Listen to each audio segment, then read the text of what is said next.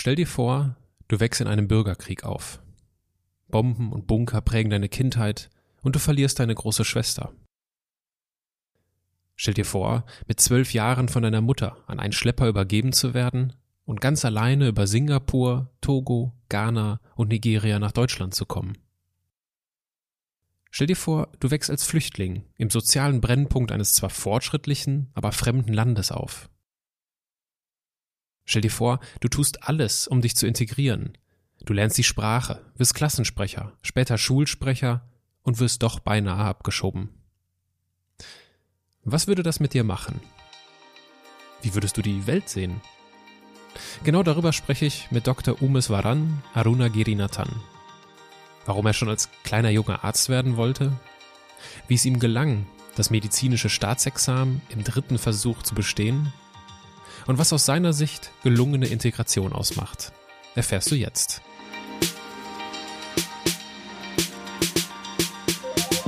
Menschen, die in keine Schublade passen. Geschichten voller biografischer Brüche. Inspiration, um neue Wege zu gehen. Auch Models können Doktor sein. Erfolgsmuster von Andersmachern. Der Podcast mit Wirtschaftswissenschaftler, Model und Berater Dr. Aaron Brückner. Wenn du einen Bürgerkrieg erlebt hast und lebst heute in Deutschland und du erlebst Niederlage, das kann für dich keine Niederlage sein. Ich möchte doch einfach nur Arzt sein und das kann ich nicht. Und manchmal das Gefühl habe, oh Gott, ich hätte auch Wirtschaft studieren können, Manager sein können, weil das ist das, was ich gerade mache. Ich lasse mich gerne von Menschen inspirieren und jeder Mensch hat etwas im Leben erreicht, auch wenn er das selbst irgendwie nicht merkt, aber das finde ich heraus.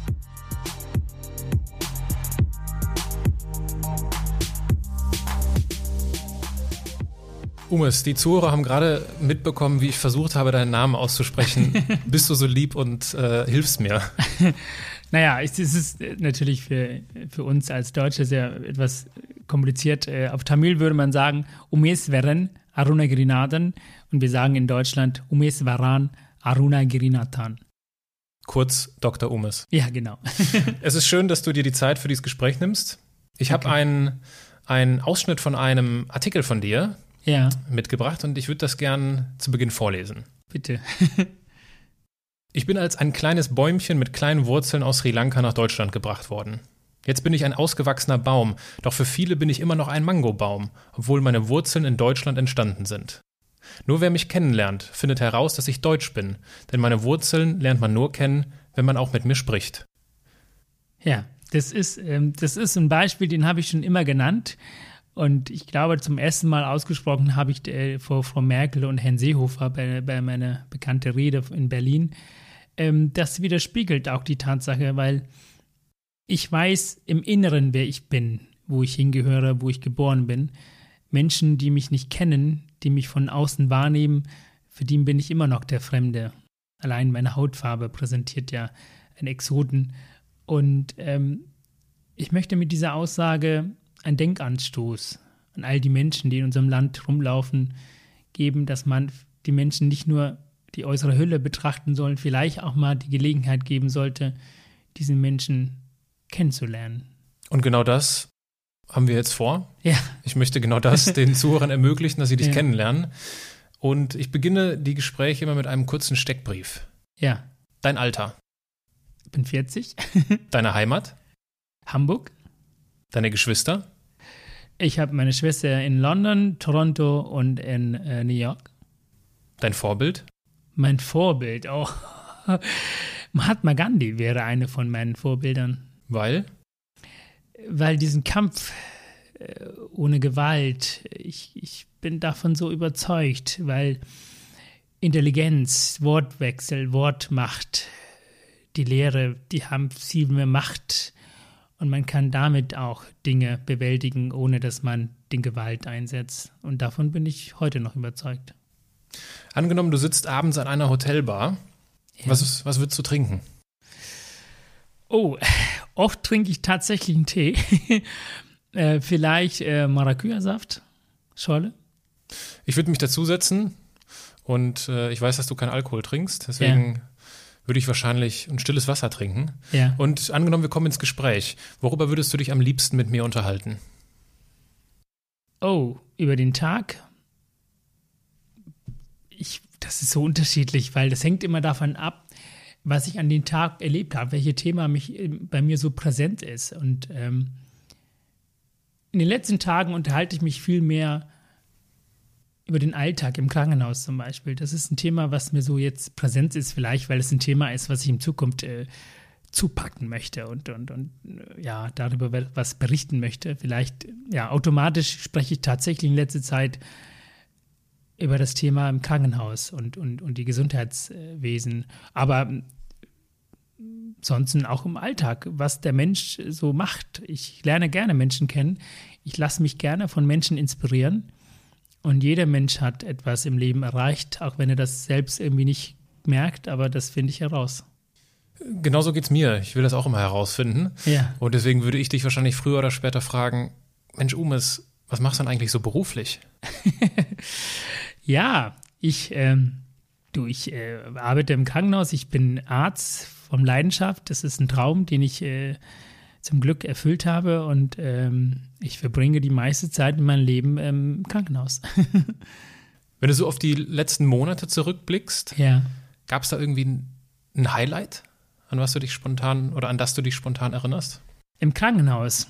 Ja, ich habe mich äh, immer wieder aufgeregt über die Möglichkeiten, die wir zurzeit im Krankenhaus haben, weil ich manchmal das Gefühl habe, ich möchte doch einfach nur Arzt sein und das kann ich nicht. Und da gibt es diverse Beispiele, wo ich manchmal das Gefühl habe, oh Gott, ich hätte auch Wirtschaft studieren können, Manager sein können, weil das ist das, was ich gerade mache und nicht das ärztliche Tätigkeit. Und ähm, ich sehe das als eine Inspiration, weil ich denke, dass ich dann in der Lage bin, über diesen Defizit zu berichten und vielleicht einen Impuls zu geben, dass wir in Zukunft dafür sorgen, dass der Arzt auch mal Arzt sein darf. Wir haben, und das jetzt nur für die Zuhörer, die jetzt bei unserem Gespräch, bevor die Tonaufnahme gestartet ist, nicht dabei sein konnten. Ja.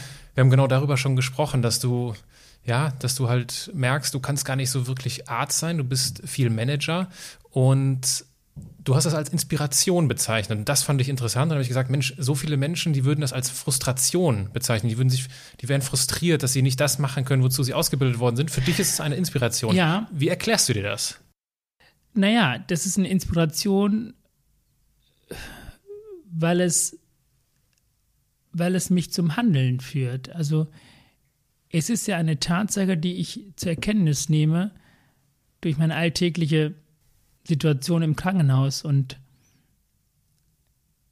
Frustration bedeutet ja, dass ich in eine Sackgasse stecke und dass ich irgendwie nicht die Kraft investiere, um diese Situation zu ändern. Das, das könnte ich gar nicht. Ganz im Gegenteil. Ich, ähm, ich finde, jede Erfahrung ist eine Bereicherung. Es mag vielleicht für den Moment voller negative Energie sein, aber das ist voller Energie, die nutze ich aus. Deswegen bin ich das als Inspiration, weil ich diese Bündel von negativer Energie, was der eine als Frustration beschreiben würde, ich dann in dem Moment als Inspiration beschreibe, weil ich diese Energie als treibende Kraft, als Motivation nutzen möchte, um die Situation langfristig ändern zu können. Ich könnte in dem Moment nicht ändern, aber ich könnte es vielleicht schaffen in 10 oder 20 Jahren. Ich könnte vielleicht dafür sorgen, dass die jungen Menschen in den Schulen, die davon träumen, eines Tages Arzt sein zu wollen, dass sie vielleicht in 20 Jahren tatsächlich auch mal Arzt sein dürfen, den ich vielleicht in dem Moment nicht ausüben kann. Warst du schon immer so positiv eingestellt? Ja, ja, das stimmt. Das hat man immer gesagt zu mir. Ich habe, ich meine, schauen wir mal die andere Seite. Ich denke all das negativ. Was erreicht denn damit? Mhm. Ich habe oft geschlossene Türen, die ich selbst verschlossen halte gehe ich zu einer Tür hin und in dem Moment oder ich habe Vorstellungen von dem, was hinter dieser Tür steckt und bin davon überzeugt, dass ich die Tür aufbekomme, auch wenn ich den Schlüssel nicht habe. Ich habe die Wahrscheinlichkeit, dass ich rüberkomme. ist größer. Mhm. Und ich habe Vorstellungen vom Zukunft. Und ähm, ich halte es für fatal, aber ich kann Menschen verstehen, die aus Niederlagen, aus ihrer eigenen Erfahrung vielleicht nicht, ja, ich weiß nicht, es ist ja eine Sichtweise, die ich besitze, Dinge positiv zu sehen oder Dinge positiv zu drehen. Also es, es mag ja auch im Alltag so sein, wenn zum Beispiel eine Beziehung beendet ist und es ist ja für manchen eine Niederlage, ja. Die ziehen sich zurück und weinen tagelang, wochenlang. Ich kann sowas nicht. Vielleicht bin ich auch traurig, ja, ein, zwei Tage. Aber dann denke ich in dem Moment, das ist doch schön, dass diese Beziehung heute beendet ist und nicht in zwei Jahren. Das ist, das ist ja schon richtig radikal. Ne? Naja, das ist eine Art und Weise, mit dem ich zurechtkomme, um diese Situation, was für einen als Niederlage irgendwie interpretiert wird, um das nicht als eine Niederlage zu sehen, muss ich mir Theorien aufstellen. Und die bringen mich an dem Moment vorwärts. Aber wenn, wenn ich jetzt immer, also wenn das Glas immer halb voll ist, ist das nicht, und ich so durchs Leben gehe, ist das nicht manchmal auch ein bisschen naiv? Nein, es ändert sich ja nicht an der Tatsache, dass es halb voll ist. Halb voll bedeutet ja auch gleichzeitig halb leer. Das ändert sich ja nicht an der Tatsache. Es ist nur der Sichtweise, positive, positiv an die Sache rangehen. Naiv, man, es ist eine Grenzübergang. Man könnte auch, ja, man könnte sagen, es ist naiv zu glauben, dass alle Menschen nett und lieb sind und alle Menschen in der Lage sind, dir die Türschlüssel zu geben, damit du durch die Tür kommst. Aber wenn ich positiv rangehe mit einem Lächeln zu diesem Menschen, der für mich fremd ist, der vielleicht kein Mensch ist, der den Schlüssel geben will, ich habe immer noch mehr Chance, den Schlüssel zu bekommen, mhm. als wenn ich negativ an die Sache rangehe. Mhm. Also letztendlich erhöhe ich die Chance, dass mir jemand die Tür Türschlüssel verleiht. Ich finde das, find das sehr faszinierend und beeindruckend, dass du da das bedingungslos positiv äh, siehst und lebst, zumal du wahrscheinlich im Vergleich zu den Lebensläufen vieler unserer Zuhörer, und da schließe ich mich mit ein, allen Grund hättest, nicht so positiv durchs Leben zu laufen, wenn ich äh, mich an die Schilderungen, die ich bisher gelesen habe, äh, erinnere aus deiner Kindheit. Du bist im Bürgerkrieg in Sri Lanka aufgewachsen. Welche, welche Bilder entstehen vor deinem inneren Auge, wenn du an diese Zeit denkst? Oh, ich habe sehr viele Bilder. Ich habe sehr schöne Bilder, aber ich habe auch sehr schreckliche Bilder. Ich sehe die Familie, meine Geschwister, meine Eltern, meine Großeltern und das Haus, die Schule, der Weg zur Schule und unser Tempelfest. Ich hatte, glaube ich, nicht so eine leichten Kindheit, wenn ich das vergleiche mit den Kindern, die in Deutschland leben, aber es war bunt. Es war lernreich. Ich bin das, was ich heute bin, das ist, das sind so im Kindesalter bin ich so geprägt worden. Ich bin abgehärtet. Wenn du einen Bürgerkrieg erlebt hast und lebst heute in Deutschland und du erlebst Niederlage,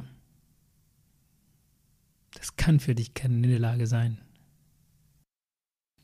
Wenn du über das, ja, fürs Überleben gekämpft hast, wenn du weißt, was Hunger bedeutet, was Durst, wenn du weißt, was es bedeutet, ins Bett zu gehen und einfach einzuschlafen in Ruhe. Das ist, ähm, das hatten wir als Kind nicht. Das ist, ähm, das ist schon ein Luxus, was wir haben. Und äh, ich weiß nicht. Es gab als Kind zum Beispiel Nächte, wir sind ins Bett gegangen, wir hatten manchmal Angst. Wegen den ganzen Ra Raketenangriffe. Und ich habe das in Deutschland nicht. Ich glaube, dass einige Kinder langfristigen Schaden davon haben, von dem, was sie im Krieg gelebt haben. Ich glaube ich nicht. Ich hatte so viel Glück und ich empfinde Dankbarkeit und ich erzähle von dem, was ich erlebt habe. Das befreit mich und das bringt mich auch tatsächlich in Deutschland immer wieder auf den Boden der Tatsache, das zu schätzen, was ich hier habe. So ein Luxusleben. In der Demokratie, in Frieden. Ich kann jederzeit entscheiden und sagen, ich möchte schlafen gehen. Ich kann morgens früh aufwachen. und ähm, das ist schön. Manchmal vermisse ich. Manchmal möchte ich gerne ein Kind sein, obwohl ich schon 40 bin. Manchmal. Ähm, das sind so phasenweise. Und dann denke ich, ey, Umes, du bist schon 40. Weil doch etwas von deinem Kindheit gestohlen wurde. Aber gleichzeitig habe ich etwas bekommen, was nicht jeder Kind in Deutschland bekommt. Die Reife, Menschenkenntnis und allein Entscheidungen zu treffen und die auch zu tragen, die Verantwortung zu übernehmen. Ich habe sehr früh die Verantwortung für mich übernommen. Nicht unbedingt freiwillig, situationsbedingt. Aber es hat mir keinen Schaden zugefügt. Welche Situation fällt dir da spontan ein, wo du Verantwortung gelernt hast zu übernehmen? Das hat schon angefangen auf der Flucht dass ich aufpassen musste, dass meine Geschwister auch mit dabei sind. Wenn wir dann nachts im Bunker, die wir selbst gebaut hatten, reingelaufen sind, ja, dass wir schauen, dass da keine Schlangen sind, dass alle Kinder da sind. Dann natürlich die große Verantwortung auf der Flucht. Das war, glaube ich, schon eine Verantwortung. Meine Mutter wusste, glaube ich, dass ich das schaffe. ja. Haben deine Geschwister das ähnlich verarbeitet wie du? Meine Geschwister waren anders. Also, die waren ja lange bei meinen Eltern. Die sind als Erwachsene ins Ausland gegangen. Wir haben ja fünf Nationalitäten in unserer Familie, meine Eltern. Also meine Mutter ist Sri Lankanerin, ich bin deutscher Staatsbürger. Meine Schwester nach mir ist Kanadierin, die wurde ja verheiratet mit einem Sri Lankaner und meine Schwester in London, die ist Engländerin, ist verheiratet worden mit einem Engländer, also ursprünglich Sri Lankaner, Tamile. Und mein Bruder ist mit einem Schlepper auf dem Weg nach Kanada in New York verhaftet worden, ist dann dort in den USA, hat er seinen Asylantrag gestellt, er ist inzwischen Amerikaner. Die sind als Erwachsene hingegangen und die haben sicherlich viel mehr vom Krieg erlebt, aber sie waren bei meinen Eltern die ganze Zeit. Wir haben wenig über den Krieg gesprochen, ehrlich gesagt, fällt mir ein. Im Nachhinein jetzt so? Ja. Okay. Ja. Haben wir nicht. Die hatten sicherlich nicht einfach. Ich hatte das Glück, ich war ja lange in Sicherheit.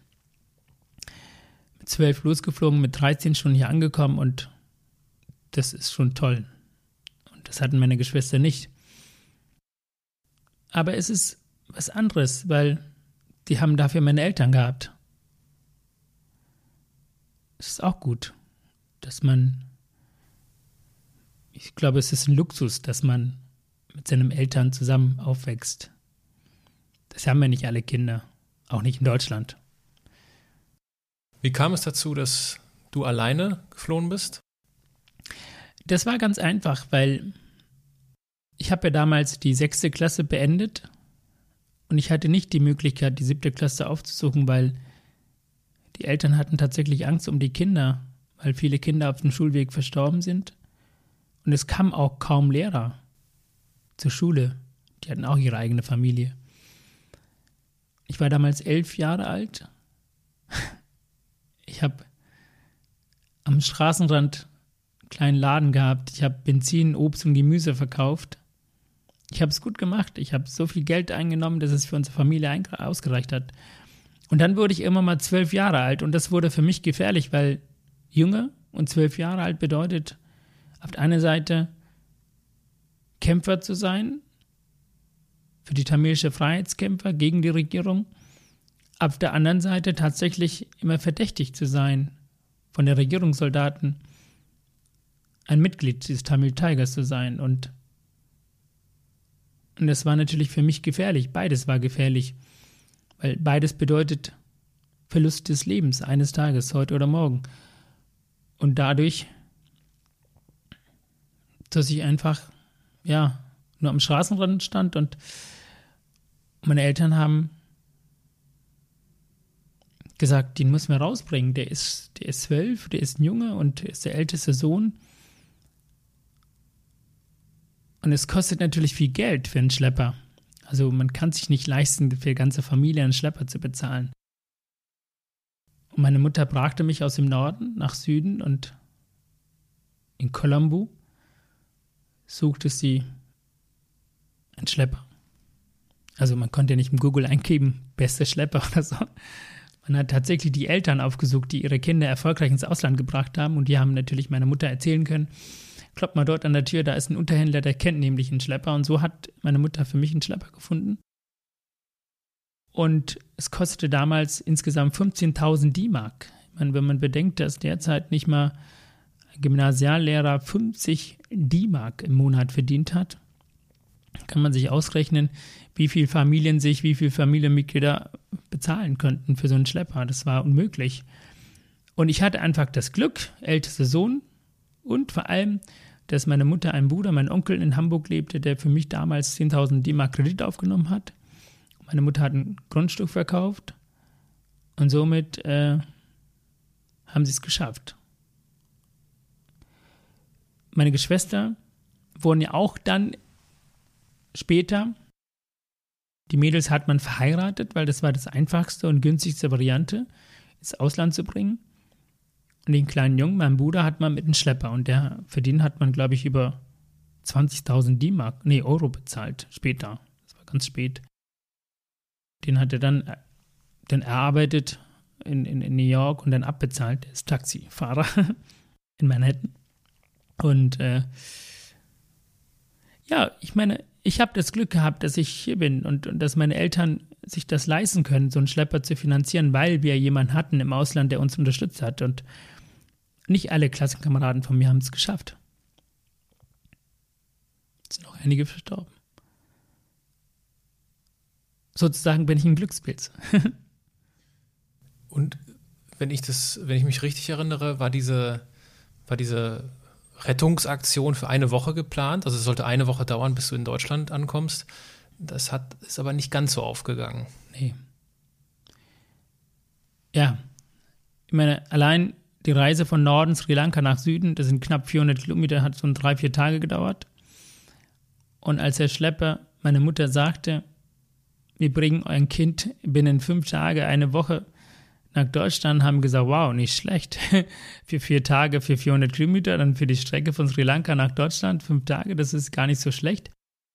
Und waren total glücklich und haben auf den Termin gewartet und dann wurde ich tatsächlich am 6. Januar 1991 von meiner Mama geweckt. Wir haben in Colombo in so einem Lodge, in so einem, ja, wie so ein Hostel im Hinterhof, ehemalige Garage, wurde durch so eine dünne Wand getrennt. Der Boden war voller Schwarz. Es war, ein, es war halt ein Auto, weiß nicht, was sie da gemacht haben. Da haben wir auf dem Boden so ein Palmen, äh, so, so, so, ein aus den Palmen gemachtes äh, weiß nicht, wie ein Laken oder was, ähm, Matte hingelegt und haben darauf geschlafen, weil es günstiger war als im Zimmer äh, drinne. Und äh, morgens weckte sie mich und sagte, Umes, du wärst heute abgeholt. Und ich so, abgeholt? ich habe ja zugestimmt, aber es war mir nicht bewusst, dass ich tatsächlich alleine losfliegen muss. Dann habe ich natürlich geweint, geweint, geweint. Ich durfte aber nicht weinen, weil der Unterhändler sagte, also wenn das Kind weint, das ist uns gefährlich im Flughafen, dann fragt man sich, ne? Also das, ich hm. musste einfach aufhören. Ich habe es auch aufgehört und bin dann losgeflogen am 6. Januar 91 von Sri Lanka nach Singapur. Dann bin ich von dort nach Dubai gebracht worden, von Dubai nach Togo. Und als ich in Togo ankam, habe ich über 200 Tamilen aus Sri Lanka gesehen, die auf eine Reise nach Europa und Amerika gewartet haben mit unterschiedlichen Schlepper, die auch schon monatelang da waren. Und ich war insgesamt sechs Monate in Togo und dann bin ich die Grenze von Togo nach Ghana, weil man sagte, von Ghana, von Accra aus könnte man nach Europa. Es ging aber nicht weiter. Wieder zurück nach Togo, über Benin, nach Nigeria. Und dann bin ich tatsächlich von 9. auf 10. September 91, genau nach acht Monaten, von Lagos aus über Madrid nach Frankfurt geflogen und bin dann mit 13 hier angekommen. Und wie lang ist der Schlepper dabei gewesen? Der Schlepper war nicht dabei. So. Der Schlepper, okay. der, der präsentiert sich nicht, weil das ist jemand, der illegal Geschäft macht. Es ist für ihn zu gefährlich. Es gibt Unterhändler. Leute, die für einen Schlepper arbeiten. Die holen einen vom Flughafen ab, die bringen einen zum Flughafen und es war ein Schlepper dabei, der für Afrika zuständig war, der dann die Flüchtlinge einkassiert hat und dafür das Geld auch von den Schlepper und die weiter verschickt hat nach Europa. Den habe ich kennengelernt in Afrika. Aber mein Schlepper, der für mich den Auftrag aufgenommen hat von meiner Mutter, den habe ich noch nie begegnet. Mhm. Und wie war derjenige so? Ach, Schlepper ist, Schlepper haben ja so in der Presse so einen ganz anderen, unterschiedlichen ja, Bild. Für mich ist ein Schlepper ist ein intelligenter Mensch, der das geografisches und politisches Wissen besitzt, wie eine Person X von A nach B bringt, illegal. Dessen Motivation für sein Handeln ist natürlich wirtschaftlich. Er verdient Geld. Aber ein Schlepper ist auch gleichzeitig für mich ein Diktator, weil er bestimmt, was du zu machen hast. Er hat die Kenntnisse, der hat das Geld, der hat deinen Reisepass und all das, was er sagt, musst du machen. Ich fand ihn nicht unbedingt sympathisch. Ich zum Beispiel habe noch nie im Leben Alkohol getrunken. Ich mochte Menschen nicht, die Alkohol getrunken haben. Und ich hätte damals niemals freiwillig Bier kaufen gegangen. Aber in Afrika musste ich das machen, weil der Schlepper das wollte. Wir sind ja abhängig, also haben wir es gemacht. Meinen eigenen Vater hätte ich das niemals gemacht. Daran erkennt man schon, was man alles macht, um einfach, weiß nicht, sein Ziel zu erreichen. Ziel, Europa, Deutschland. Also ich habe nicht unbedingt das positive Bild von einem Schlepper, aber ich bin dankbar, dass er da war. Weil ohne einen Schlepper wäre ich heute nicht da, wo ich bin. Hm ich hätte nicht die Möglichkeit, in einer deutschen Botschaft in Sri Lanka an der Tür zu klopfen und zu fragen, Entschuldigung, ich bin um jetzt zwölf Jahre alt, möchte Asylantrag in Deutschland stellen. Also ein illegal. Das geht nicht. Man kann nur illegal als Flüchtling in Deutschland ankommen. Hm. Wie war dein Ankommen in Deutschland? Oh, das. ich hatte Angst. Ich hatte furchtbar Angst. Ich ähm, ich hatte nicht Angst vor den Deutschen oder von Deutschland. Ich hatte Angst davor, dass die Deutschen mich zurückschicken. Die Bundesgrenzschutzbeamten in, in Frankfurt im Flughafen, vor denen hatte ich Angst. Ich hatte furchtbar Angst. Ich weiß noch, dass ich an den Tag irgendwie angekommen bin und ich war so müde und ich bin eingeschlafen. Und ich hatte meine Reisetasche auf dem Kopf als Kissen und ich bin geweckt worden von diesem Putzautomaten oder so, so eine Putzmaschine, wo so ein Typ saß und rumgefahren ist. Und dann bin ich von zwei Bundesgrenzschutzbeamten abgeholt worden und in dem Moment hatte ich Angst. Ich hatte Hunger, ich hatte Durst. Ich sprach kein Wort Deutsch. Und ich konnte immerhin sagen auf Englisch Sri Lanka. Dann kam ein Dolmetscher. Das war ein fremder Mensch.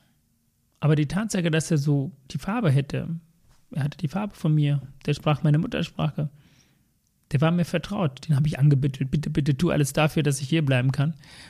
Na gut, der war ein Dolmetscher, ja, der konnte nicht viel machen. Und dann saß ich da stundenlang und die Leute sprachen alle Deutsch und ich, es ist mir was Besonderes passiert. Ich, ich hatte furchtbar Angst vor uniformierten Menschen, weil die waren immer böse und die haben Menschen getötet und ich mochte uniformierte Menschen nicht sehen. Und die Bundesgrenzschutzbeamte waren uniformiert und, und der eine von denen kam zu mir und lächelte und gab mir ein Stück Schokolade. Ich weiß es heute noch, dass es Milka-Schokolade ist, weil die Farbe lila vergesse ich nicht. Das war schön. Das war nicht nur das Zucker, was ich in dem Moment gebraucht habe, weil ich so Hunger hatte. Es entweckte in mir auch Glückshormone, Freude. Und ich hatte keine Angst mehr vor diesem uniformierten Bundesgrenzbeamten, der mir mit einem Lächeln ein Stück Schokolade schenkte. Das war eine schöne Geste, das erzähle ich immer wieder, weil, weil es so wichtig ist. Kinder haben Angst besonders die Kinder, die im Krieg gelebt haben.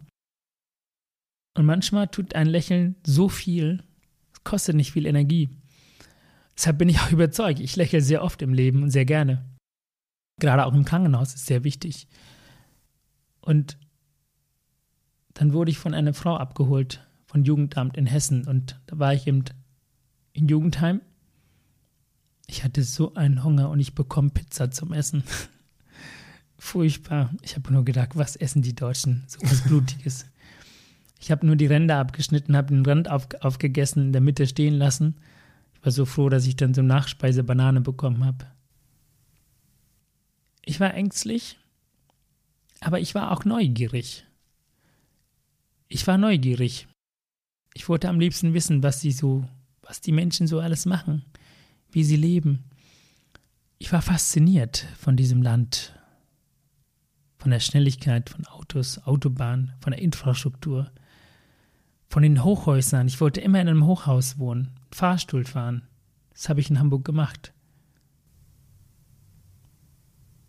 Ich war eigentlich so begeistert von Deutschland. Ich hatte nie Angst vor Deutschland. Ich war begeistert, aber ich hatte immer Angst vor Behörden, mhm. weil sie bestimmen könnten, wie lange ich in Deutschland bleibe oder auch nicht.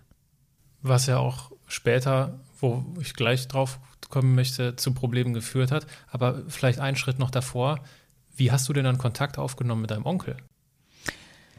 Ja, wir dürften ja keine Namen an uns haben, also schleppen, also wir dürfen keine Adressen. Meine Mutter hat mir schon Wochen vorher angefangen, die Adresse von meinem Onkel, dass ich das auswendig lerne. Ich habe es auswendig gelernt. Harvey Costereda 51, so hieß die Straße und Nummer in Hamburg. Ich glaube 2000 Hamburg 74 oder sowas. Ist schon lange her, 1991. Und die Telefonnummer, die kann ich, aber die sah ich nicht, weil das immer noch das gleiche ist. Und meine Mutter hatte Angst, dass ich das vielleicht vergesse und hat tatsächlich unter einem bestimmten Hemd unter dem Kragen hat sie die Adresse klein geschrieben und rein, ähm, rein, reingemacht und dann rübergenäht. Dann hat sie mir gesagt, im Notfall machst du das auf. Aber eigentlich musst du das auswendig lernen. Und sie hat mir auch 100 Dollar versteckt in einem Hemd für die Reise. Und so konnte ich dann, gut, ich habe ja eh die Nummer auswendig gehabt, ich habe es aufgeschrieben im Kinderheim. Und, und, und, dann aus dem Kinderheim angerufen. Ja, genau, im Kinderheim angerufen. Und dann kam am 11. September 91 mein Onkel aus Hamburg nach Hessen dann stand er vor mir und sagte, ich bin dein Onkel, guck ihn an. Ja, das Bild kenne ich. ich habe ihn da nie persönlich begegnet. Oder ich bin ja noch, ihm noch nicht persönlich begegnet. Und ja, dann habe ich abgeholt und hat er für mich die Vormundschaftsantrag gestellt. Und ich durfte bei ihnen bleiben und wir haben einen Antrag gestellt für die Schule, damit ich Deutsch lernen kann. Es hat sechs Monate gedauert. Ja, und dann kam ich in meine Schule an. Das war toll. Das Beste, was mir jemals passiert ist. Meine wunderbare Schule in Hamburg. So eine Gesamtschule in Mürmansberg, in dem Stadtteil, wo ich groß geworden bin. Da habe ich Deutsch gelernt, Schreibschrift, die ganzen Vokabeln, Katastrophe. das war nicht einfach. Ich habe vieles Anfang gar nicht verstanden. Ich bin grundaus sprachlich gar nicht begabt. Ich habe sehr lange gebraucht, um die deutsche Sprache zu lernen. Aber inzwischen kann ich das ziemlich gut, glaube ich. Was hat dir in der Zeit geholfen, dieses Ankommen in Deutschland zu meistern? Die Schule. Meine Schule. Meine Schule hat mir. Es war. Die Schule hat ja nicht nur. Es war eine besondere Schule. Die haben nicht nur einfach frontal Unterricht gemacht, sondern die haben sehr viele Ausflüge mit uns gemacht. Wir hatten wunderbare Lehrer, besonders der Herrn Simon, das war ein Sportlehrer. Der ist selbst immer so gern mit Fahrrad gefahren und dann hat er immer so Fahrradtouren gemacht.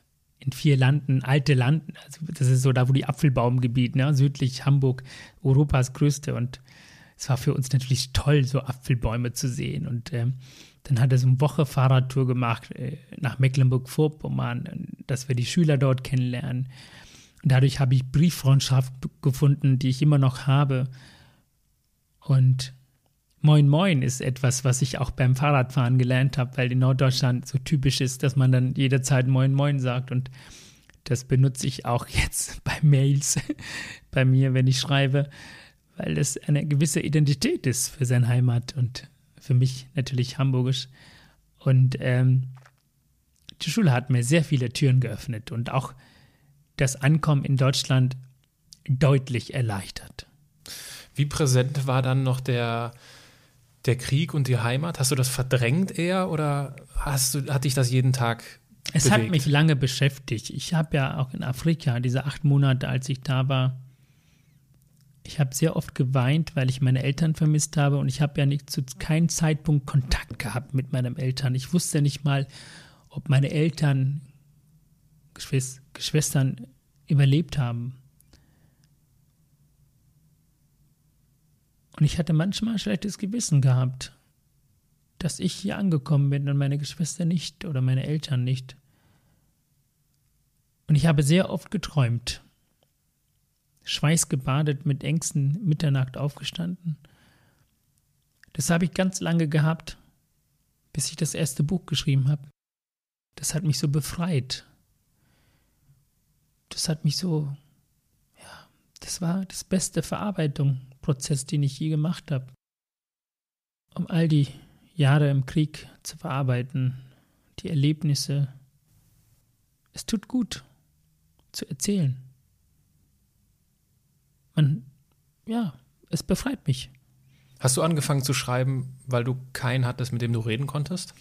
Nein, Schreiben habe ich aus anderen Gründen gemacht. Ich ähm, ich habe eigentlich geschrieben, weil, weil ich ständig Situationen erlebt habe, was aus Vorurteilen bestand.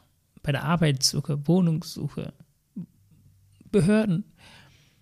Und ich hatte ursprünglich eigentlich ein Skript geschrieben unter dem Titel Plädoyer für Toleranz und das wollte kein Verlag veröffentlichen. Und dann kam ich irgendwann mal beim Konkretliteraturverlag und dann sagten sie, Ach, Herr Umes, Sie haben doch Ihre persönliche Geschichte, ist so viel spannend, wollen Sie nicht darüber schreiben? So kam es. Und das hat mir gut getan, ja. Das war das Beste, was ich gemacht habe. Das war, glaube ich, schon zu Studienzeiten, ne? als du geschrieben hast. Ja. Und damit du studieren konntest, äh, brauchtest du einen Schulabschluss. Und ja. das stand doch alles mal ziemlich auf der Kippe. Ja, das war so, dass ich tatsächlich insgesamt drei Bescheid bekommen habe zur Abschiebung, weil mein Asylantrag nicht anerkannt wurde. Und ähm, warum? Wie wird sowas begründet dann? Die Begründung war, dass ich doch ein Sri Lankaner bin und ich könnte doch im Süden des Landes leben. Aber ich komme aus dem Norden, ich bin Tamile, gehört zur Minderheit. Und die sri lankanische Regierung, die Botschaft damals in Bonn war nicht interessiert, dass sie im Ausland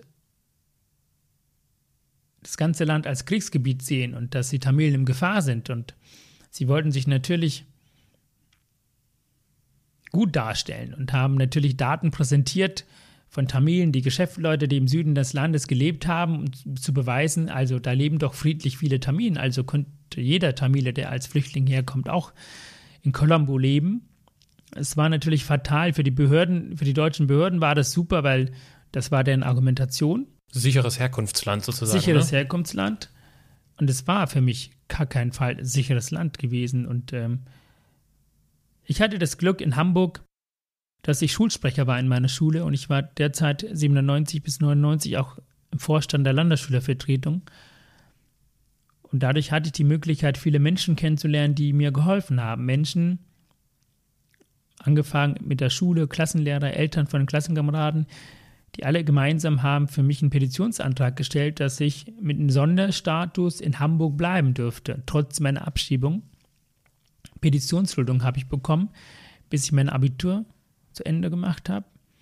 Und danach hat mein Klassenlehrer der Oberstufe, Lorenz Köhler, für den habe ich das erste Buch allein auf der Flucht gewidmet. Und er hat für mich die Vormundschaft übernommen, die, die Bürgschaft, die Bürgschaft übernommen und somit dürfte ich dann in Lübeck studieren.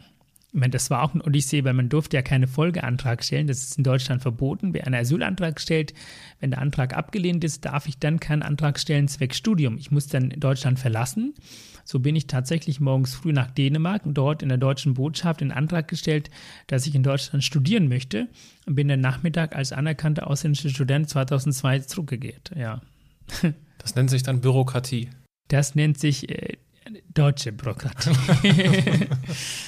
ja, auch das habe ich hier gelernt, ja. Immer noch nicht schätzen gelernt. Und dann hast du Medizin studiert. Warum Medizin? Ach, das ist ein Traum gewesen, schon immer. Hängt das mit dem Schicksal deiner großen Schwester zusammen? Auch. Meine Schwester ist ja damals verstorben. Die war ja lange krank, Nierenkrank. Also heute weiß ich, dass sie an Nieren erkrankt war. Die ist ja mit zwölf Jahren verstorben bei uns im Krieg. Meine Mutter war immer mit meiner Schwester im Krankenhaus und ich war immer der kleine Junge, der so müde ist, eingeschlafen ist und ich weiß nicht, wie oft meine Mutter mein, ja, meinen Kopf gestreichelt hat und gesagt hat, mein kleiner Junge wird groß und wird Arzt und dann müssen wir nicht so lange warten. Und wie schön das wäre, wenn wir in der Familie einen Arzt hätten. Ich meine, sie hat das einfach gesagt wie jede andere Mutter und für mich war es wichtig. Ihre Wortwahl und, und sie hatte einen Grund dafür gehabt, warum sie das gesagt hat. Und das war ein Traum. Ich hätte es mir niemals möglich gehalten, dass ich das schaffe. Deswegen empfinde ich ja so, so, so, ein, so eine tiefe Dankbarkeit gegenüber Deutschland, weil Deutschland für mich die Möglichkeit gegeben hat, dass ich diesen Traum ermöglicht habe, Arzt zu werden. Und es haben viele Leute geholfen. Ich hätte es alleine nicht geschafft. Ich war nie ein intelligentes Kind. Ich, äh, ich hatte mein Ziel, ich habe davon geträumt. Ich hatte den Vorteil, dass ich nie meine Ziele ver verliere. Ich verliere nie meine Ziele aus den Augen. Ich bin, glaube ich, ehrgeizig, kann man sagen, glaube ich, ja. So wie ich heute auch ehrgeizig bin, dass ich unbedingt Herzdruck werden will. ist verrückt. Aber ich war schon immer so. Und ich weiß auch, das zeigt mir auch mein Leben. Es war nicht immer einfach, meine Ziele zu erreichen. Es gab immer Hindernisse. Ich bin oft auf die Nase gefallen. Es gab viele Stolpersteine. Aber jedes Stein hat mir in gewisser Weise Kraft gegeben. Ich bin gefallen. Das zweite Mal, dritte Mal tat es mir nicht mehr weh. Je öfter ich gefallen bin, desto schneller konnte ich aufstehen. Und ich weiß, dass ich meine Ziele schaffe. Nicht heute, vielleicht nicht morgen, aber übermorgen. Und das ist ja auch ein, ja, eine Lehre, die ich aus meiner Vergangenheit gewonnen habe. Wenn man die Ziele nicht aus den Augen verliert, bewahrt, schafft man es. Mhm. Und vor allem braucht es, glaube ich, viel Widerstandsfähigkeit gegenüber allen Widrigkeiten, die es so gibt. Ich habe da eine kurze Passage nochmal herausgesucht, wo du schreibst, ich arbeitete als Tellerwäscher, Reinigungspersonal, sechs Monate in einem Schnellrestaurant und zuletzt in der Pflege als Aushilfe. Ich habe mein Studium selbst gezahlt und unterstützte gleichzeitig meine Familie im Krieg. Wie oft hast du gehadert mit deinem Schicksal? Oh. das ist, glaube ich, eine Passage aus dem ersten Buch, glaube ich, ne? Mhm. Irgendwie, genau, das kommt mir so bekannt vor. Ich habe in Deutschland nicht mal eine Minute Zweifel gehabt, weil ich in dem Moment, wo ich so Niederlagen erlebe, wo ich denke, oh Gott, es wird viel, schließe ich meine Augen, denke ich an die Zeit im Bürgerkrieg. Mir ging es immer gut. Natürlich nicht im Vergleich zu den anderen Kindern, anderen Jugendlichen. Ich habe nicht ein Walkman gehabt oder ich habe auch nicht, keine Ahnung, Taschengeld oder sowas gehabt oder ich habe auch nicht die coolen Klamotten gehabt wie meine Klassenkameraden oder ich weiß nicht. Ich konnte nicht mit 18 Führerschein haben oder wenn andere Leute feiern waren im Kino, habe ich Teller gewaschen. Ich war nicht traurig. Ich konnte meine Ziel, Ziele erreichen. Ich ähm, Studium habe ich zum Beispiel manchmal Klassenkameraden oder Studienkollegen angelogen, dass ich gesagt habe, ich kann nicht, ich habe einen Termin, wenn die irgendwie essen gegangen sind oder so, weil ich immer gerechnet habe. Ich, ich habe ganz genau gewusst, wie viel Geld ich am Tag ausgebe. Wirklich, ganz genau. Heute ist es nicht mehr der Fall, aber das war auch gut so, weil so spart man für die Familie. Und ich, ich fand, also ich weiß nicht, ob ich ein trauriges Kind war, ne, eigentlich nicht. Ich habe das Leben gelebt. Ich habe gefeiert, auch im Studium. Ich habe Samstag früh gearbeitet, bin nach Hause und habe Samstag in, in, Hamburg gefeiert, morgens um 6 Uhr mit der Bahn nach Lübeck, habe dann fünf Stunden geschlafen und am Nachmittag gearbeitet. Ich habe beides irgendwie gemacht und ich glaube, ich bin sehr stark von meinem Leben geprägt und wenn du wenig hast oder wenig Zeit oder wenig was auch immer, dann wärst du kreativ. Wenn du weißt, was Hunger bedeutet, dann wirst du kreativ. Dann wartest du nicht auf dem Teller etwas, was bekannt ist, vielleicht etwas, was noch draußen auf der Natur ist, was noch keiner gegessen hat, keiner auf die Idee kommt. All das, was ich erlebt habe, sehe ich als positiv. Ich will zum Beispiel den Alltag im Studium auch verarbeiten müssen, so bestimmte Sachen, die ich bisher noch gar nicht erzählt habe. Das werde ich wahrscheinlich im nächsten Buch schreiben müssen ganz selten hatte ich das Gefühl, ach, Umes, schaffst du diese Prüfung, wenn ich meine Prüfung nicht bestanden habe? Und es gab Momente, wo ich alleine zum Beispiel nicht geschafft hätte. Und in dem Moment kam immer die Hilfe von außen. Beispiel, mein erstes Staatsexamen. Zum zweiten Mal durchgefallen. Ich musste immer arbeiten. Ich habe damals meinen Klassenlehrer Patenonkel Lorenz Köhler angerufen und gesagt, ich kann nicht, ich kann diese Arbeit nicht und, und lernen, ich möchte einfach in Ruhe lernen, ich möchte einfach nur lernen. Tag später hat er angerufen und gesagt, du wirst zwei Monate nicht arbeiten, du bekommst die Miete bezahlt und das Geld von den Lehrern aus meiner damaligen Schule. Und ich habe zwei Monate nicht gearbeitet und habe nur gelernt. So habe ich mein erstes Staatsexamen bestanden. Wow. Und das war immer so. Wenn ich allein nicht geschafft habe, dann kam die Hilfe immer von außen. Und es kam sie. Und es wird Zukunft auch so sein. Ich meine, auch jetzt, ich war in Hamburg, wollte unbedingt Herzschruck werden, ich bin nicht weitergekommen, bin ich nach Bayern und im Sommer spätestens bin ich Herzschruck. Das ist. Und es bestätigt sich immer wieder. Nie sein Ziel aus den Augen verlieren. Du hast. Du bist 2008 deutscher Staatsbürger geworden? Ja. 17 Jahre nach der Einreise. Und wenn du das jetzt so rückblickend bewertest, auf Basis deiner Erfahrungen, woran kannst du gelungene Integration erkennen? Es ist schwer zu erkennen. Es ist das Empfinden der Betroffenen.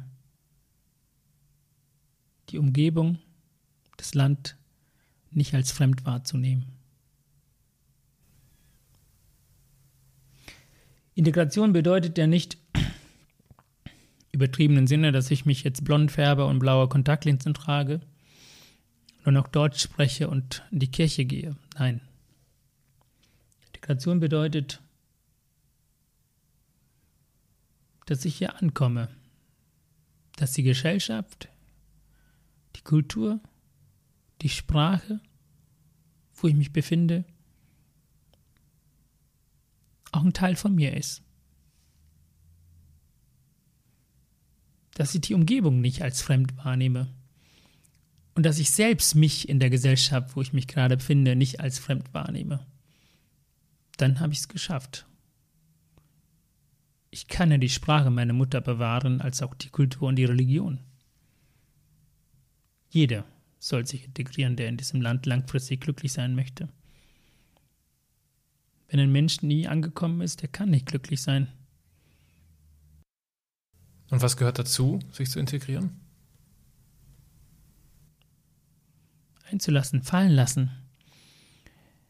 Nicht sich zu isolieren.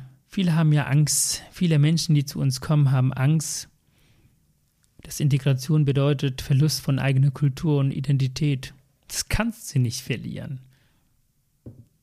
Niemand kann die ursprüngliche Wurzeln verlieren. Ich hätte doch ohne Wurzeln mit einem Baumstamm hier gar nicht kommen können mit neuen Wurzeln. Wie denn auch?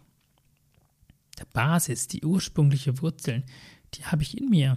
Die möchte ich auch nie verlieren. Das gehört zu mir, genauso wie die neuen Wurzeln, die in Deutschland entstanden sind.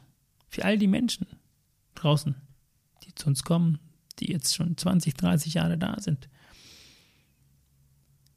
Man kann nicht mit Topf aus dem Land eine Pflanze hier transportieren und hoffen, dass dieser Baum groß wird.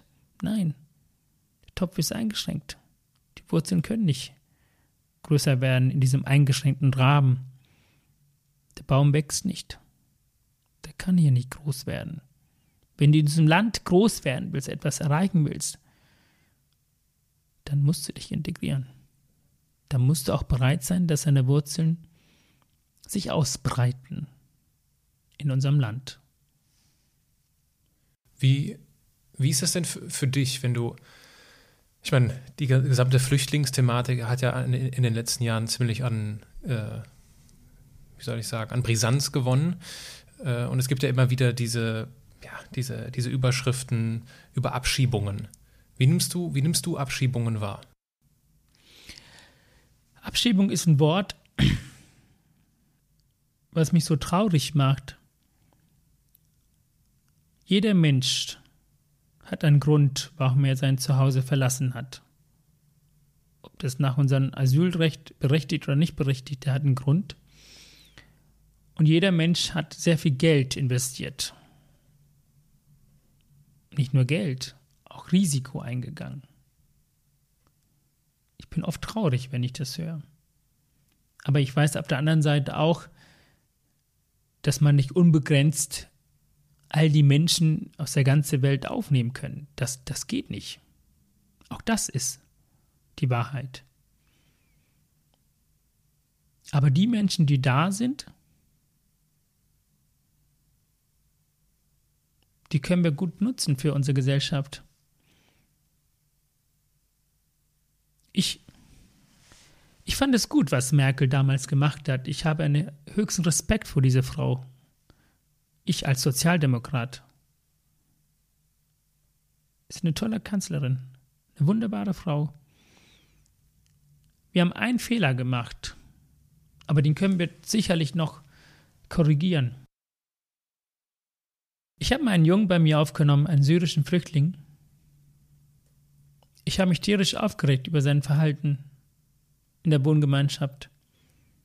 Er schaute mich an und fragte, Umes, hast du mir die Regeln dieser Wohngemeinschaft mir jemals unterrichtet?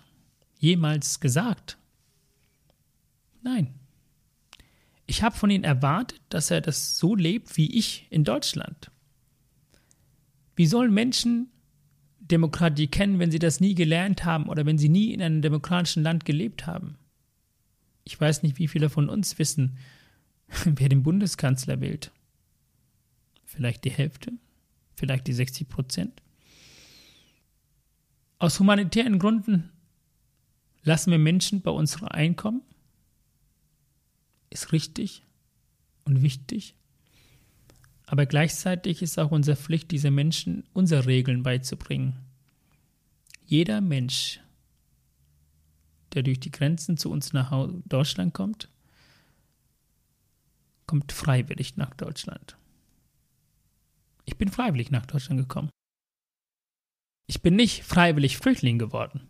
Gar kein Fall. Und kein Flüchtling ist freiwillig Flüchtling geworden und kein Mensch verlässt sein Zuhause freiwillig. Aber jeder Mensch, der durch die Grenze zu uns nach Deutschland kommt, kommt freiwillig.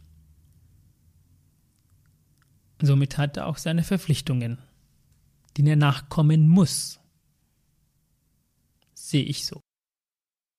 Aber es ist unsere Pflicht, wenn wir die Tür aufmachen, dieser Menschen die Regeln beizubringen.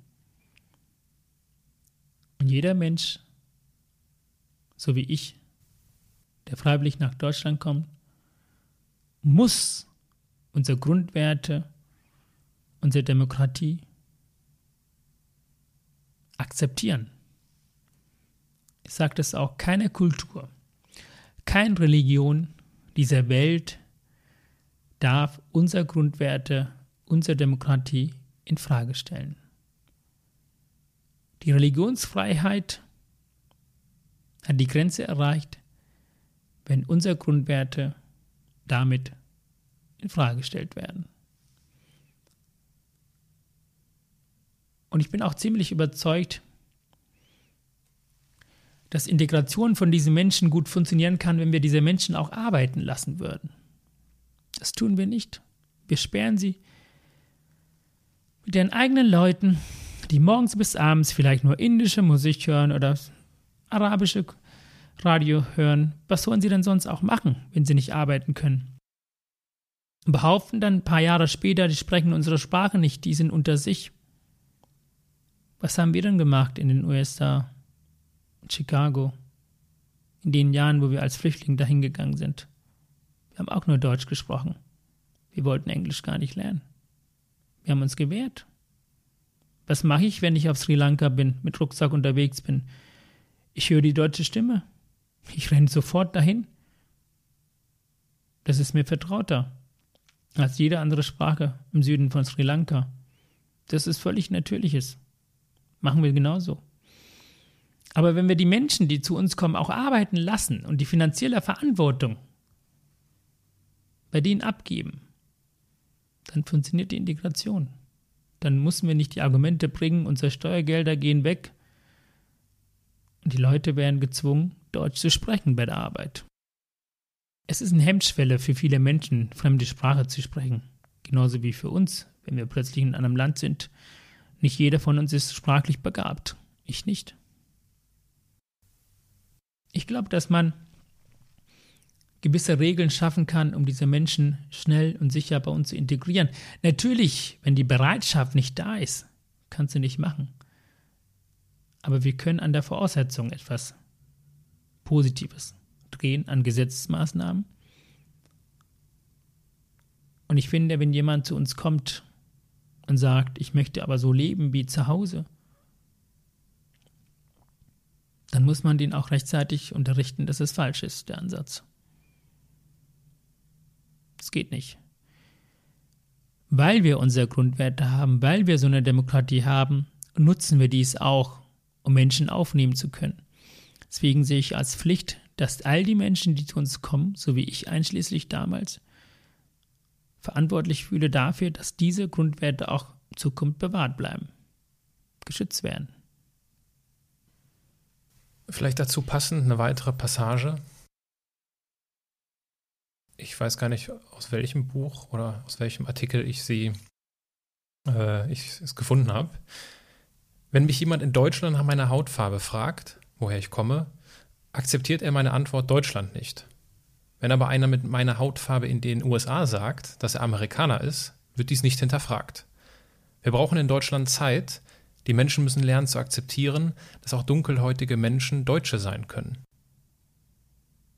Es ist dir also ein, das ist ja auch doch das, was du sagst, es ist dir ein großes Anliegen, diesen Dialog zwischen den Ankommenden und den hier Lebenden ja. zu fördern. Das ist, glaube ich, äh, ich glaube, das ist aus dem zweiten Buch Der fremde Deutsche. Viele haben mich gefragt, warum der Titel Der fremde Deutsche? Und ich habe das ja bewusst ausgewählt und ich finde es auch richtig und passend. Und ich habe ja viele Erlebnisse gehabt und deswegen sagte ich, ähm, wenn Fabi hier vor uns steht, der sagt, er ist aus den USA und keiner von uns hinterfragt, wir akzeptieren das. Aber wenn dann ich dann hinstelle und sage, ich bin ein Deutscher, dann wird es doch hinterfragt. Und das hat damit zu tun, dass wir einfach die Zeit brauchen. Wir brauchen in Deutschland Zeit, 20, 30 Jahren wird man dann äh, den US nicht mehr hinterfragen, wie du bist Hamburger, dann wird man es akzeptieren. Und das braucht natürlich, äh, es bringt nicht einfach abzuwarten, ich glaube, dass wir dann tatsächlich den Dialog fördern müssen. Dialog bedeutet, die Menschen Impulse zu geben, zu sensibilisieren. Ein Mensch, der von außen fremd aussieht, nicht unbedingt fremd sein muss. Dass man den Mensch doch vielleicht kennenlernen sollte. Der Mangobaum, der sieht mal aus wie ein Mangobaum, weil er auf Sri Lanka entstanden ist, aber die Wurzeln sind in Deutschland. Lernt ihn kennen der hat vielleicht nicht den Charakter eines Mangobaum. Der ist viel mehr deutsch als jeder andere. Und das ist, was ich damit sagen wollte. Und ich möchte auch die Menschen, die vielleicht durch diese Erlebnisse, wo sie ständig als Fremde abgestimmt werden, ja, wie soll ich sagen, das ist ja eine, für viele auch ein Hindernis, ein, ein, ein Stolperstein, eine negative Erfahrung, sagen, Leute, seid trotzdem nett und freundlich, seid trotzdem deutsch, weil ich sage ja immer, man, wenn man sich selbst dann als Fremde fühlt, dann nimmt die Gesellschaft dich als Fremde auch wahr. Aber wenn ich selbst gar nicht als Fremde fühle und die Gesellschaft nicht, dann fördere ich die Gesellschaft, mich als Fremde nicht wahrzunehmen. Es ist leicht gesagt als getan, aber langfristig ist der beste Weg. Hast du, hast du ein, äh, hast du ein konkretes Beispiel oder ein Beispiel, was dich besonders geprägt hat, wo du als fremder Deutsche wahrgenommen wurdest? Also, es gibt so viele also, Beispiele. Also, ich, hab, ich, ich vermute auch, es gibt unzählige, aber gibt es welche, die so besonders ja, in Erinnerung bleiben? Ganz viele, ganz viele. Unter anderem, ich hatte mein Fitnessstudio besucht, äh, in der Umkleide plötzlich eine Stimme von hinten, du nix Sauna? Ich war so irritiert und dachte, was ist denn jetzt los? Ich drehe mich um, sagte, Entschuldigung, haben Sie mit mir gesprochen? Ach, du sprichst ja unsere Sprache, sagte er. Oh und dann sagte ich, ähm, ja, wir, wir sprechen in Hamburg auch Deutsch. dann hat er angefangen zu lachen und, und dann sagte er, ja du, tut mir leid, ich habe gedacht, du wirst ein Asylant. Dann habe ich gesagt, äh, ja, war ich auch. Und dann sagt er noch, ja du, ich habe ganz viele Asylanten bei mir in der Klasse, ich unterrichte Deutsch für Asylanten. Und dann habe ich gedacht, Fremdschämen. Wenn wir so selbst so respektlos mit unserer Sprache umgehen, wie können wir von fremden Menschen erwarten, dass sie zu uns kommen, unsere Sprache korrekt aussprechen? Und da habe ich gemerkt, der hat mich wirklich als Fremde wahrgenommen. Oder ich hatte mal einen anderen Fitnessstudio da habe ich meinen Ausweis vorgelegt und habe gesagt, ja, ich war zur Probetraining, würde gerne mal ein Jahresabo anmelden. Und der Herr, der Studiobesitzer, nahm meinen Ausweis zur Hand und guckt mich an und sagt, ja, wissen Sie, bei Ihnen wird ein bisschen kompliziert. Und wenn Menschen vor mir stehen und sagen kompliziert, dann denke ich sofort an Umeswaran Arunegirinathan, ja, mein Name. Äh, nee, gar nicht äh, mein Name, sondern er sagte, ja, wissen Sie, bei Ihnen, Sie müssen schon das Jahresabo vorab bezahlen. Dann sagte ich, Entschuldigung, warum denn? Ja, Sie mit dem Aufenthaltserlaubnis ist so eine Sache, man weiß ja nicht, wie lange Sie in Deutschland bleiben. Dann habe ich gefragt, äh, Entschuldigung, äh, was für ein Aufenthaltserlaubnis? Ja, Sie haben doch eine Aufenthaltserlaubnis für Deutschland, oder nicht? Was ist denn das hier in der Hand? dann habe ich gefragt, was haben Sie denn dort gelesen? Ja. Der Herr hat nicht mal ein paar Sekunden investiert zu lesen, dass es ein deutsches Ausweis ist und hat mich als Fremde betitelt. Das ist ein schönes Beispiel, den ich auch immer wieder gerne erzähle, weil es einfach aus dem Alltag sicherlich nicht so böse gemeint, aber das natürliche Wahrnehmung von den Menschen ist, der, den habe ich ertappt, der hat sich auch ertappt gefühlt. Ähm, das sind ja Begegnungen, die man regelmäßig aus dem Alltag so erlebt und Momente, wo ich selbst gar nicht als Fremde sehe und die Gesellschaft nicht, aber als Fremde wahrgenommen wird. Und ähm, das sind die Geschichten, die ich auch in dem zweiten Buch dann so berichte. Ja. Und ich bin mir ziemlich sicher, dass, und wenn wir über diese Geschichten berichten, dass Menschen dann beim nächsten Mal gar nicht so wahrnehmen. Also ich glaube, dass ja. dieser Fitnessstudio-Typ, wenn ich dann diese Geschichte berichte und das nächste Mal wird er sicherlich die paar Sekunden investieren zu lesen, aha, ist das ein Deutscher oder nicht? Hm. Es ist ein Lernprozess und, äh, und diese Erfahrung ist eine schöne Erfahrung für mich persönlich, weil es Impuls gibt für Menschen äh, für Zukunft. Hm. Stichwort Zukunft. Wo geht denn deine Reise jetzt hin? Was, oh. ist, was ist dein nächstes Ziel? Du bist doch gut mit oh. Zielen. Ja, ich habe viele Ziele, ja, das stimmt. Ich habe auch schon überlegt äh, für nächstes Jahr. Also, ich, ähm, mein Ziel ist natürlich in erster Linie, mein Facharzt zum Herzchirurgen zu machen. Ich habe äh, ähm, schon die Anmeldung gemacht, warte auf den Prüfungstermin und die Zulassung. Das ist in Bayern etwas komplizierter als in anderen Bundesländern. und wenn ich damit fertig bin, dann möchte ich natürlich wieder zurück nach Hause, nach Hamburg und ich möchte eine Stelle finden. Mal schauen, äh, wo, wo ich lande. Und äh, wenn ich äh, fleißig bin, und das bin ich vielleicht auch, schaffe ich mein drittes Buch noch in Bayern zu Ende zu schreiben, bevor ich nach Hamburg gehe. Und äh, natürlich mein äh, drittes Buch dann zu schreiben, zu veröffentlichen. Ja. Ich verlinke die bisherigen Bücher äh, in den Show Notes und würde gerne damit, auch mit Blick auf die Uhr, zu den zwei abschließenden Rubriken in diesem Podcast kommen. Das sind zunächst einmal die Halbsätze. Ja. Ich gebe dir, geb dir einen Satz vor ja. und du beendest ihn kurz oder lang, das ist dir überlassen. Okay. Ganz in meinem Element bin ich, wenn? Ach, ganz in meinem Element, wenn ich auf einer Bühne stehe, einen Menschen vor mir habe und ich mit denen unterhalten kann. Wenn ich mehr Zeit hätte, dann? Würde ich sofort mein drittes Buch schreiben wenn ich nur noch eine Woche zu leben hätte? Dann würde ich nach Sri Lanka fliegen und die Zeit mit meiner Mutter genießen. War sie eigentlich schon mal hier? Ja, sie war für drei Wochen in, in, in, in Hamburg bei meinem Onkel zu Besuch. Wie war das? Sie fühlte sich nicht so wohl. Sie hat mich gefragt, wie kommt sie hier zurecht? Ist alles so fremd. Habe ich gesagt, Mama, ich bin hier zu Hause. Ja, du bist ja schon als Kind hergekommen. Du warst mittlerweile aber auch in Sri Lanka wieder, ne? Ja. Wie war das wiederum? War das fremd oder war das bekannt? Es war natürlich das erste Mal ein trauriger Anlass zum Tod von meinem Vater. Das ist das, was ich im letzten Kapitel als äh, Asche meines Vaters beschreibe. Ähm, fremd ist es nicht, aber es ist nicht mein Zuhause. Ich bin immer noch neugierig über Sachen. Ich freue mich auch jetzt. Äh, ich werde äh, nächstes Jahr wieder hinfliegen mit Freunden aus Deutschland. Aber ich habe nicht das Gefühl, dass ich dort zu Hause bin. Ich freue mich dann auch tatsächlich, wenn ich dann wieder zurückfliege.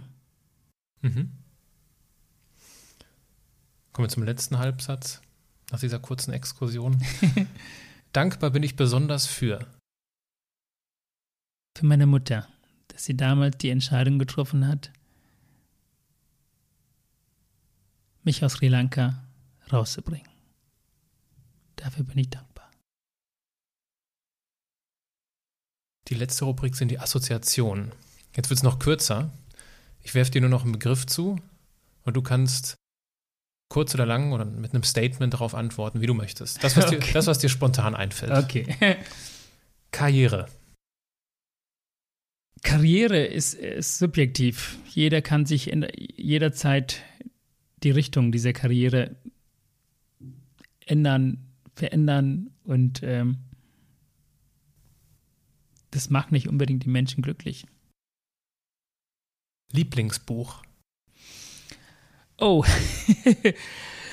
ähm. Oh, ist es der englische Patient von Michael Ondaatje? Ich weiß es nicht. Ähm. Ich lese nicht so gerne viele Bücher.